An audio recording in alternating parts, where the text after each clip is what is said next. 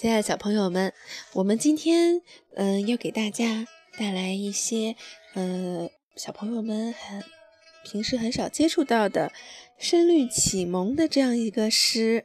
我们要开始来讲讲古代人呢，他们是平时怎么说话。他们是怎么写作文的？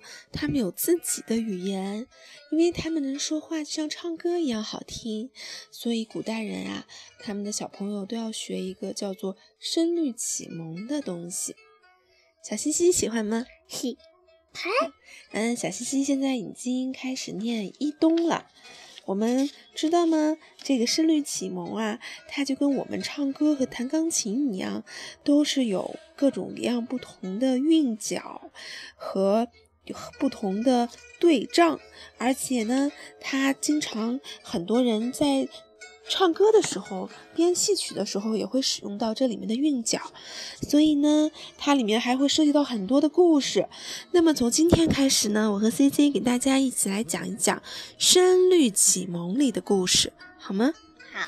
那我们先来让小朋友 C C 给大家念一段我们的开始的一冬，好不好？好。嗯，好。来，C C 预备开始吧。云对雨，雪对风，晚照对晴空，来鸿对去叶，雏鸟对鸣虫，三尺剑，六钧弓，点百对江东，人间千树界，天上广寒宫，艳阳杨柳绿，夹岸小叶杨柳绿，满园春色杏花红。两边风霜土刺早先之歌，一丝烟雨七边晚照之忧。好了，我们就先念到这儿吧。我们的一冬里面一共分为三段，每一段呢有很多很多的句子，是不是？刚才我们讲的第一段一冬里的呢，很多都是我们的地理呀、天文呀这样的名词。还有呢，天气。小小西西读完了以后，你知道是什么意思吗？不知道，是吧？我们不知道是什么意思，我们来讲一讲古代人说话为什么这么奇怪呢？云对风，什么？云对雨，雪对风。哎，我们知道云是什么呀？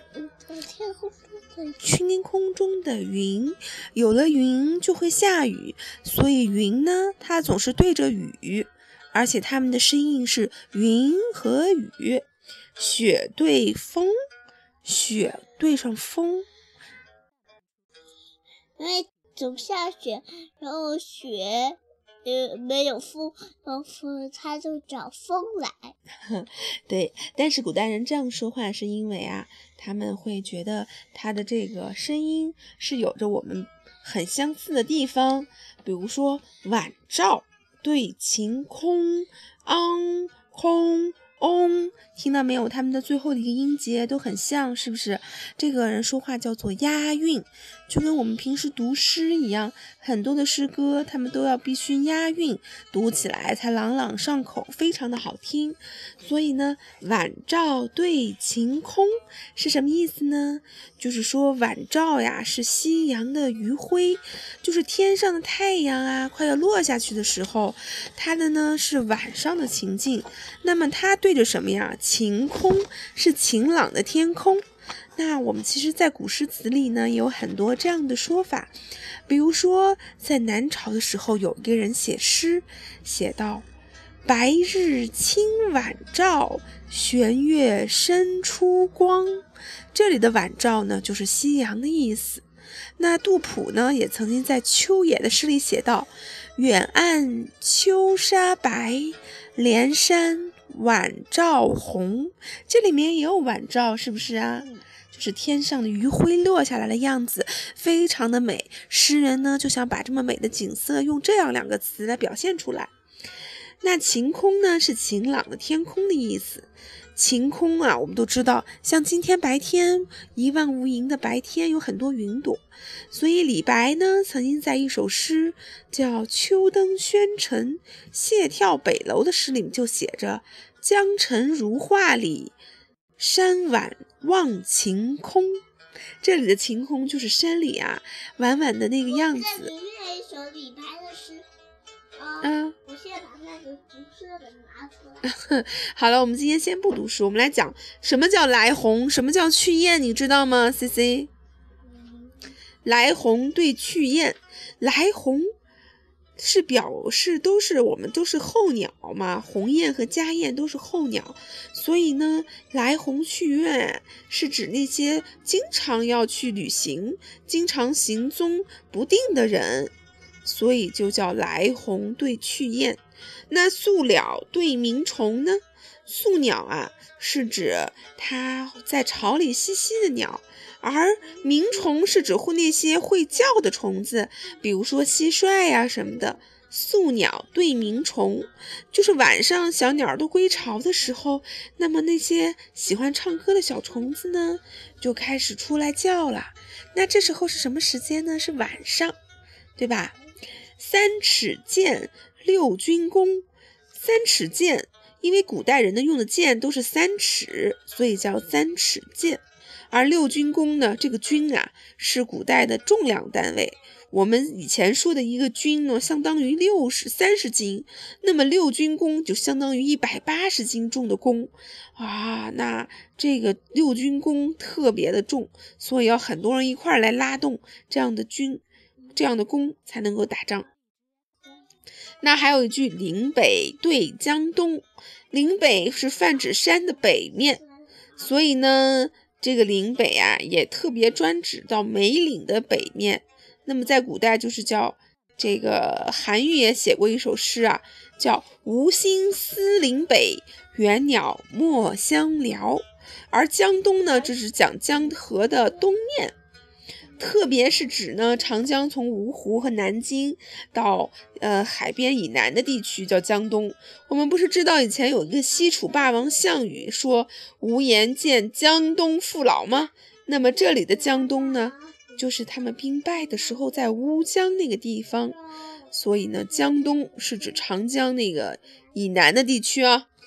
嗯，那。人间清暑殿，天上广寒宫。人间清暑殿，那说的是什么地方啊？夏天非常热的时候，我们就很想去特别凉快的地方。那以前这个东晋时期有一个皇帝啊，叫孝武帝。他呀，在现在南京市的鸡鸣鸡鸣山那个地方建造了一个叫清暑殿。为什么叫清暑殿呢？因为这个地方常常有清风，夏天非常的凉快，所以后面很多皇帝他们在兴建园林的时候呢，都要叫清暑殿。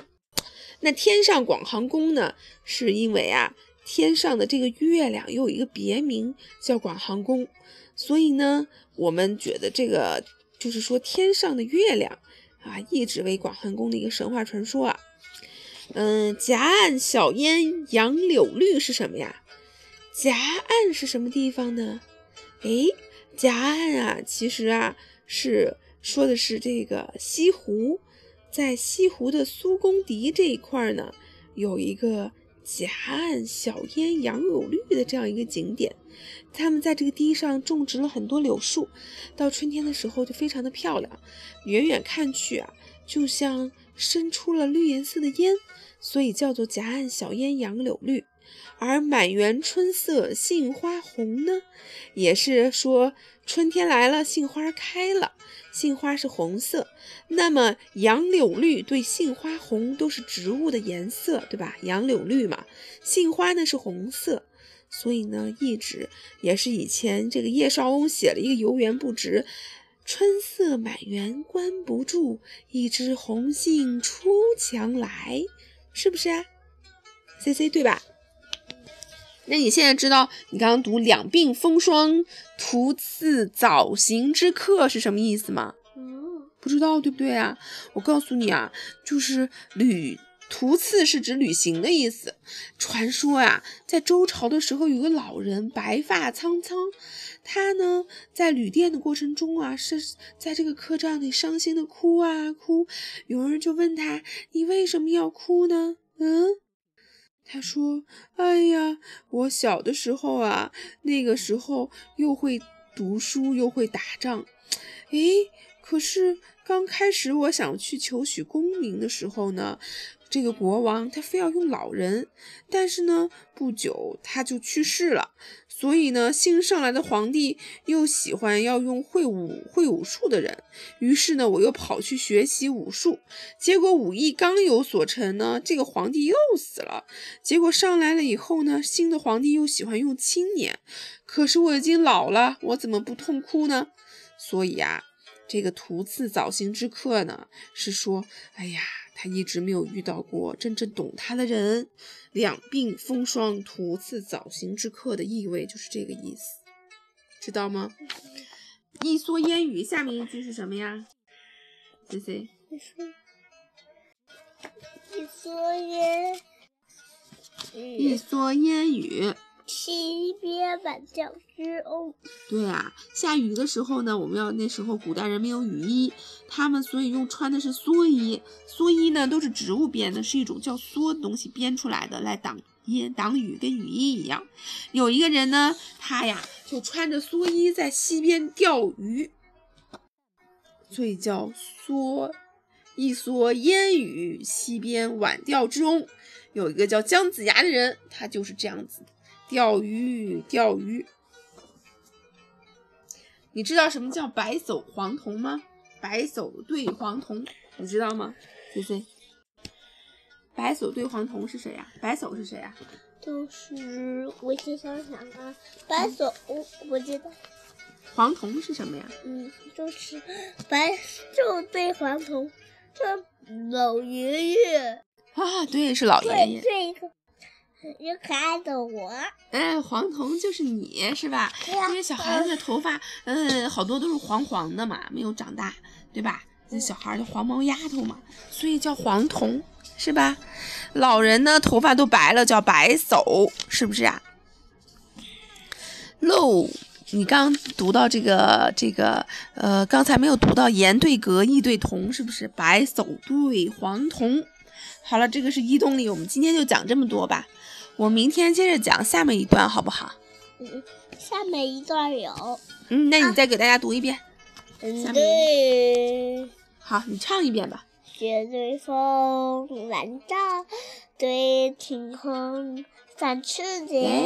后面是什么呀？让来鸿对去也，雏鸟对云愁。三尺剑，六钧弓，两百对江东。点天书节，千山观汉口。一蓑烟雨泣别万家。杨柳初次早行之客，杨柳绿。又念唱。春色鲜花红，两边风张土似早行之客，一色烟，七边来照之翁。一对阁，白首对黄童，张风对海鸥，墨子对鱼龙。一香路，看图穷，地白对劳东，池中捉猪水门外打头风。好了，就讲到这儿吧。好，小星星念的不错啊，我明天再来唱歌吧，好吗？好，跟小朋友们说拜拜。所以都不加我。拜拜。